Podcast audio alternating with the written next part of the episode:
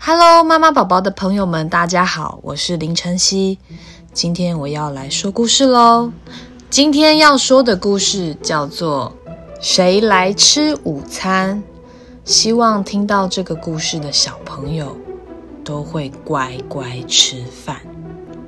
那我要开始说喽。午餐时间到了，妈妈说：“吃饭喽。”小女孩回答。等一下，我现在没空。这个小女孩正很认真的在画画，结果妈妈就走过来啦，叫我一定要坐到餐桌前面。我就心不甘情不愿的走到餐桌的前面坐了下来。我坐在餐桌前面，看着食物，坐了好久好久。一口都没有吃，我开始东张西望，看看右边，看看左边，看看下面。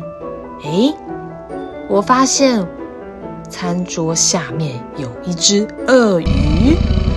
鳄鱼问我说：“你想要吃这些食物吗？”我抬起头，看看旁边，居然有一只熊熊。熊熊也问我。可以尝一点吗？诶，怎么大家都想要来吃我的午餐啊？居然在这时候出现了一只大野狼。大野狼凑过来说：“我最喜欢苹果了。”可是我问他：“嗯，我以为你们喜欢吃小孩耶。”鳄鱼说。哦不，小孩的味道好恶心哦！他们就这样开始慢慢你一口我一口把我的午餐吃掉。大野狼也说：“对，小孩难吃死了。”熊熊也是说：“嗯嗯嗯，简直令人想吐。”熊熊说：“我们还比较喜欢吃你的午餐呢。”味道真棒！鳄鱼点点头，嗯嗯嗯，太美味啦！大野狼舔舔嘴巴，好吃好吃。结果他们三两下就吃得清洁溜溜，一个都没有剩。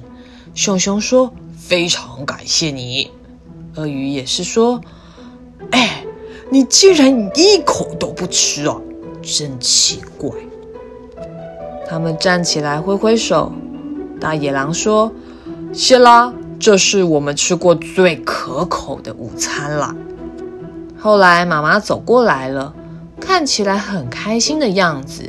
妈妈说：“哦，吃的真干净啊！”然后我就跑回去继续画画。我玩了一个下午，但是我的肚子还一直叫，咕噜咕噜。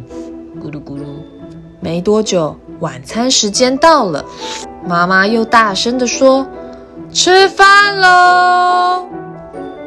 这一次啊，我全部都吃光光，一点也不剩。